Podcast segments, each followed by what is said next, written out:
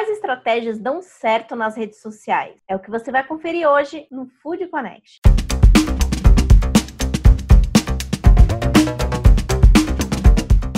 No ar, mais um Food Connection, o um programa para toda a cadeia de alimentos e bebidas. Eu sou Ana Domingues, estou aqui todos os dias a partir das 4 horas da tarde, trazendo muita informação, tendências e ideias ao lado de importantes profissionais desse mercado.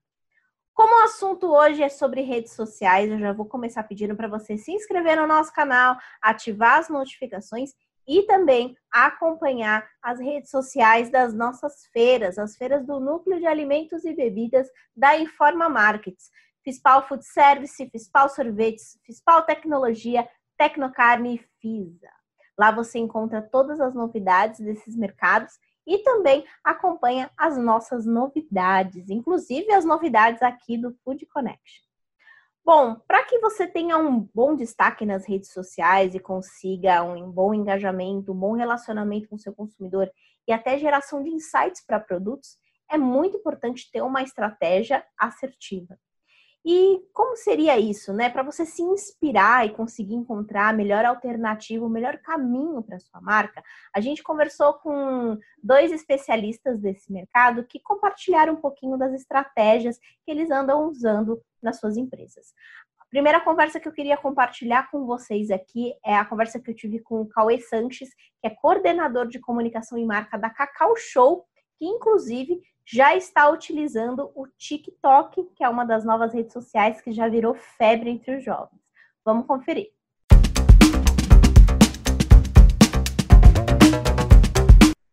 E me conta uma coisa, Cauê. A Cacau Show ela entrou na onda do TikTok. Eu quero saber uhum. como que foi a construção desse perfil, do conteúdo e como que tem sido os resultados. Não, vamos lá, muito interessante. O TikTok ele nasceu é, porque a gente tem, a Cacau tem um conselho administrativo, né?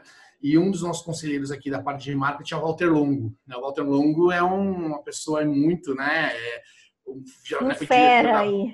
É, um fera, é um cara que, que, sabe demais, conhece muito, né? E eu lembro, eu estava numa reunião, nós estávamos fazendo uma reunião, e ele falou do TikTok muito tempo atrás. Isso, foi meados do ano passado, né? Falei assim, gente, já viu esse TikTok? Não sei o que lá, beleza. Aí criou um site, né? Eu fui pesquisar, perguntei uma equipe, minha equipe né, sobre o TikTok e a gente chegou, né, fomos aprofundar sobre o TikTok. E isso, há seis meses atrás, Ana, a gente já tinha visto um potencial na, na, no canal, né?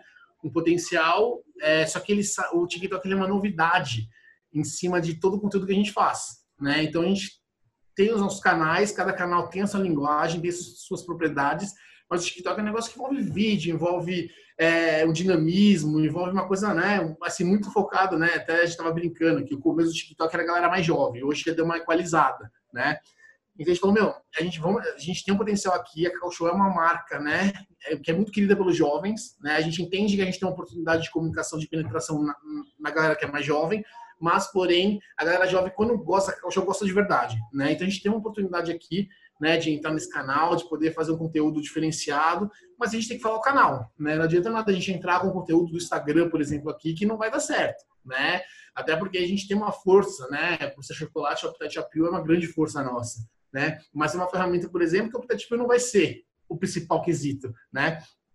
Então a gente lançou, né, a, a, o canal TikTok, a gente fez um vídeo de abertura, né, falando que a gente chegou e foi muito engraçado porque a gente foi até nos comentários a gente foi muito questionado. Ah, não, marca aqui, não, sai daqui, você aqui não. Tipo, teve uma certa rejeição, né? Só que aí por um, problema interno aqui de estruturação da área, né? A área que, que ajudava a gente nessa produção de conteúdo, a gente teve uma mudança nessa área de pessoas, saíram pessoas, entrando pessoas, né? Saíram, na verdade. Ninguém dera tinha entrado, mas saíram pessoas e a gente acabou ficando meio defasado. Aí entrou com a loucura da Páscoa e tudo mais.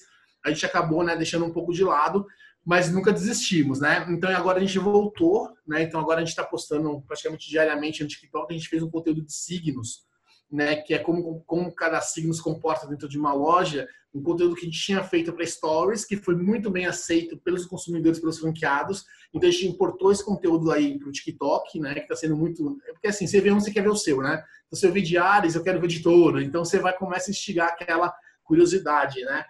E como é uma coisa muito marcante, as pessoas começam a mandar uma para as outras, então a gente vai tendo um alcance maior, né? E aí agora também a gente já tem quatro conteúdos aí na manga, né? A Bia, inclusive, é a nossa garota propaganda aqui do TikTok, né? Pelo show. É, a gente tem os conteúdos também, sempre o quê? Com preocupação de falar das nossas campanhas, dos nossos produtos, mas não perdendo a essência do canal, né? Que é a brincadeira, o filtro, é a dancinha. E a gente está estudando alguns creators também para poder ajudar a gente a alavancar né, esse trabalho no TikTok. Mas o mais importante aqui é a gente respeitar né, a, a, particularidade do canal. Porque senão a gente já foi, né, o cara já olha uma marca assim, e a gente não trabalhar conforme vai a música, fica complicado, né? Acho que Guaraná e até o Desinchar, né?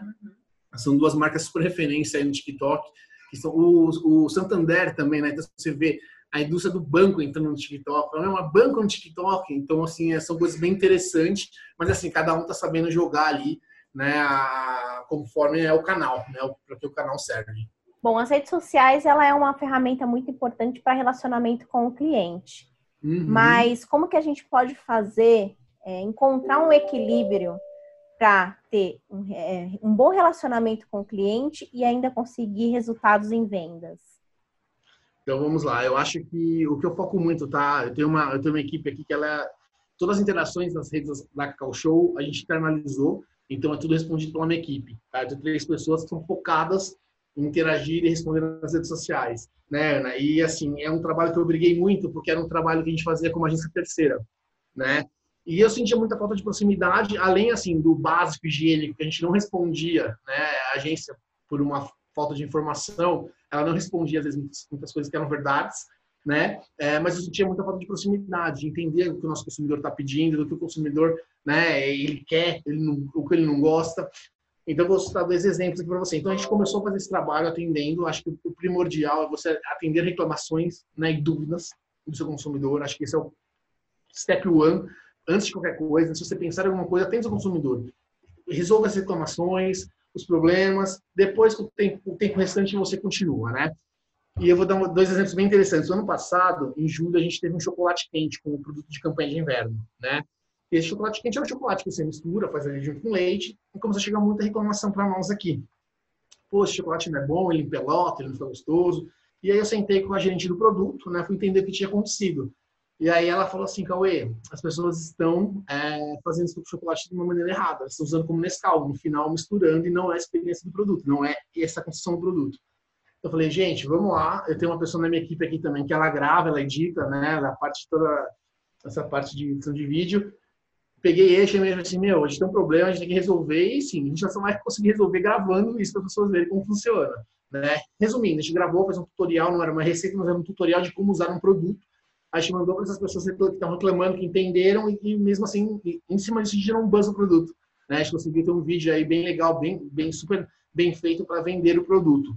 Né? Então, assim, saiu de, um, de, um, de uma necessidade nossa, de, um problema no, do nosso consumidor e virou aí um buzz. E, um, e outro caso bem interessante é, é de uma menina no final do ano passado. Ela pediu, mandou um inbox para nós, né, falando que para a gente deixar a trufa de panetone é, em o ano inteiro, né? Só que a trufa de panetone é um produto, né, de campanha, artesanal, tem um processo fabril aí. E aí a gente fez uma brincadeira com ela, né? A gente fez uma cesta com 366 trufas, né, que esse ano é o ano de sexta, e mandou para ela, né, com uma cartinha dizendo, ó, oh, você pediu, né? Isso mostrando o quê? Que a marca tá olhando o que os consumidores estão falando né, que a gente está de olho. A gente não, não é um bot que está respondendo, são pessoas de verdade. Né? E aí tem a diferença do negócio. A gente mandou para ela essa, essa cesta, ela tipo, se surpreendeu, ela postou, óbvio, nas redes sociais dela. A gente contou né, nos nossos canais, é um sucesso, um engajamento astronômico. Ela postou nas redes dela, o primo dela viu, postou num grupo no Facebook, que deu mais de 20 mil curtidas, mais de 5 mil compartilhamentos, mais de 700 comentários. A galera, oh, me nota, acredita, você olha o buzz que a gente gerou de uma coisa simples, que a gente teve um insight, o custo para Cacau Show foi o quê? Custo de 366 trufas a preço de fábrica, né? E, e, um top voice no LinkedIn também, de digital, viu a ação, compartilhou a ação. Então, assim, a gente conseguiu um alcance bem grande, né? Em cima de um negócio que, assim, é um cuidado, né? De você ver, entender, perceber e executar.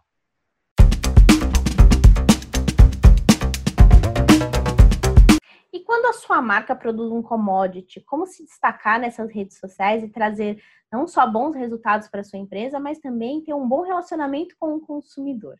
É o que vai contar para gente o Ricardo Mota, que é head de marketing e trade do grupo Selmi, detentor das marcas Renata e Galo. Ele contou como que tem sido essa experiência e quais são as estratégias que têm dado certo.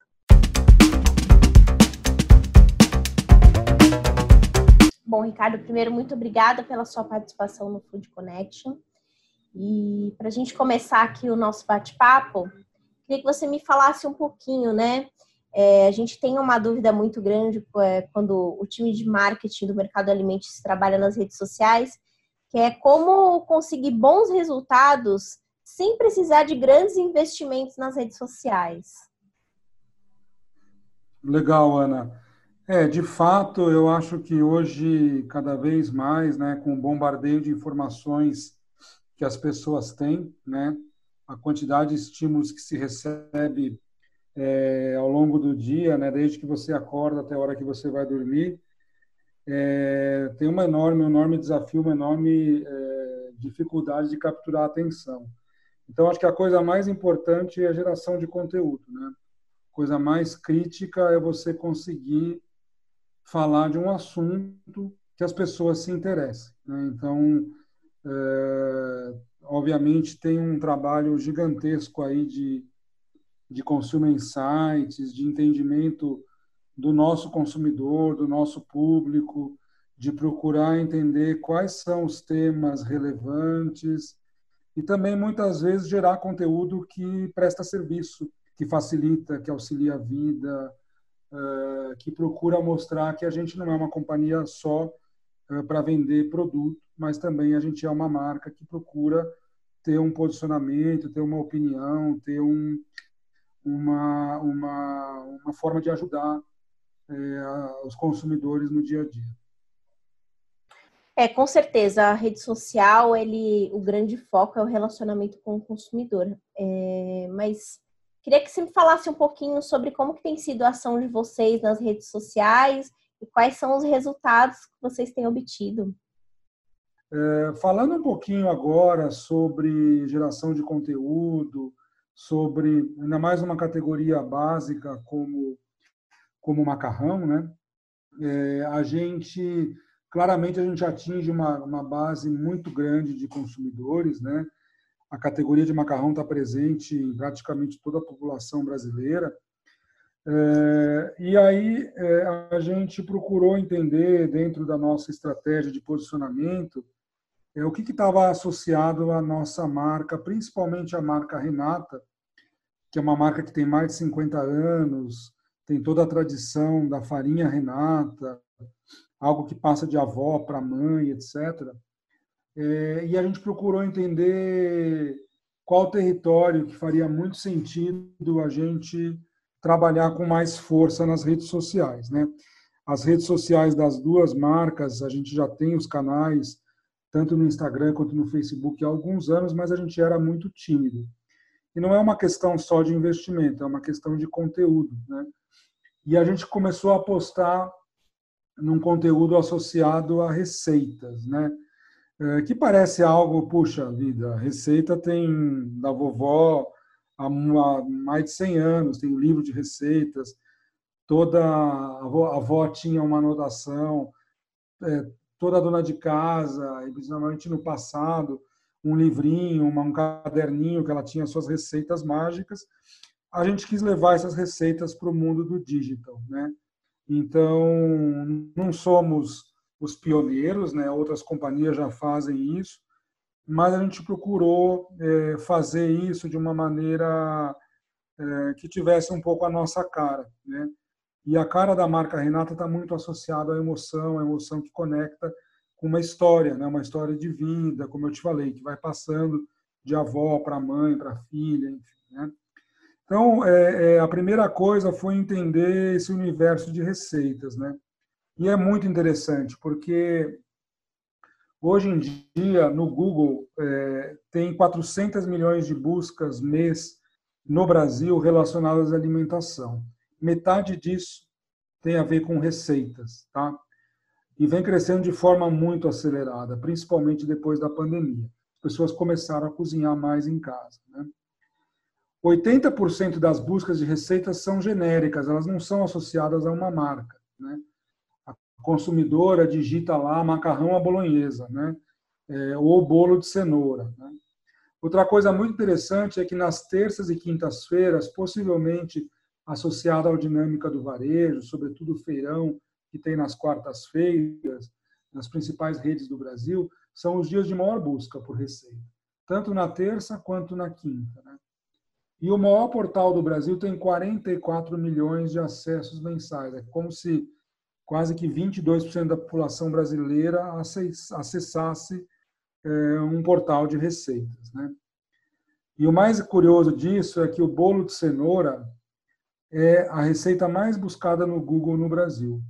E ele tem tantas buscas quanto a Anitta. Né? Então é uma verdadeira, diria para você, uma verdadeira celebridade. Né? Com tudo isso em mãos, a gente começou a, a tomar decisões no caminho de trabalhar posts de receitas feitos por é, chefes é, e feitos de uma forma muito especial, né, com bastante qualidade. Começaram a dar um resultado muito bom, né, com um investimento baixo. A gente tinha uma média de audiência, ou seja, de uh, unique views, né, de usuários únicos, que eram na faixa de 100, 200 mil. Logo em março a gente pulou para 700 mil. Em abril a gente pulou para 4,900, maio para 6,200 e agora no mês de junho a marca Renata atingiu 9 milhões e 600 mil pessoas de unique views, né, usuários únicos, em termos de alcance, né, e taxas de engajamento super altas. Com isso a gente falou, bom, que legal, receita funciona, gera alcance e engajamento, mas o consumidor vê a receita e depois a receita se perde. É, não tem um, uma página destino. Então, em prazo bem recorde, a gente criou um portal de receitas. Eu vou pegar o gancho, então, que você disse que a campanha da Renata ela é permeada pela questão da receita. Então, eu queria que você me contasse qual que é o ingrediente de sucesso para uma boa estratégia nas redes sociais. Olha, hoje em dia não dá para negar que não é só com conteúdo é, relevante, mas eu acho que tem três componentes aí, né? O primeiro é um entendimento claro de quem é o seu consumidor. Entendimento claro como ele é, quem ele é, qual é o perfil, quais são os valores, o que ele gosta, o que ele segue, o que ele faz, né? A gente tem uma claridade enorme hoje para as duas marcas, tanto para a marca Renata quanto para a marca Galo, quem é a nossa consumidora. E eu falo consumidora porque mais de 70% são as mulheres, né? Não só, obviamente a consumidora é a família, né? Mas a shopper é a mulher, né? Então, a nossa shopper é a mulher, o consumo são produtos de consumo familiar, né? Mas quem é a decisora de compra é a mulher e a gente tem muita clareza de não só do, do perfil demográfico, né, é, mas sobretudo do perfil comportamental. Né? Então, a gente tem que fazer coisas que estejam muito alinhadas ao perfil dessa nossa consumidora. Então, se você não tiver clareza disso, de quem ela é, tirar uma foto dela, a gente tem um perfil da nossa consumidora, a gente sabe o que ela segue, que loja que ela compra, que outros produtos ela ela, ela compra, qual a lista de supermercado que ela faz, quais são as celebridades que ela segue, que música que ela gosta, é, o que ela faz no final de semana. Ou seja, se eu não tiver clareza do perfil comportamental da minha consumidora, a chance de eu errar é muito grande. A segunda coisa é o assunto, né?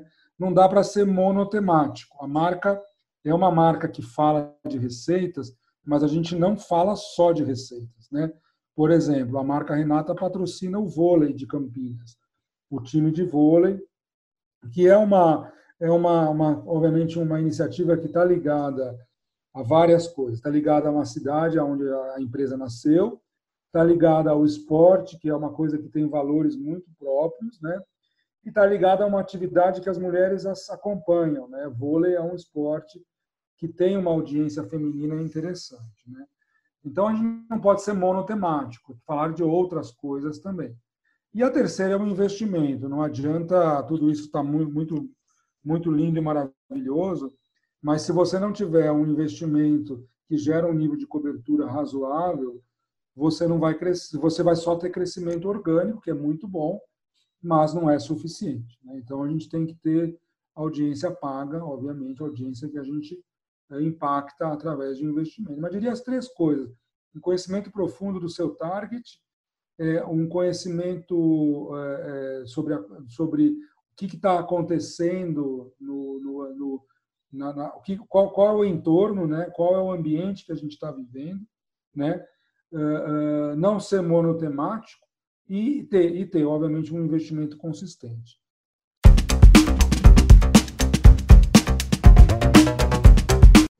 Gostou desse episódio? Como é que tá aí a sua estratégia nas redes sociais? Coloca aqui nos comentários, compartilha pra gente como que tem sido a sua experiência durante esse momento diferente que a gente está vivendo. E quem sabe a sua história pode inspirar outros gestores para que consigam fazer uma melhor estratégia e utilizar as redes sociais da melhor forma possível. O programa de hoje vai ficando por aqui, mas amanhã eu volto com muito, mas muito mais informações. Até logo!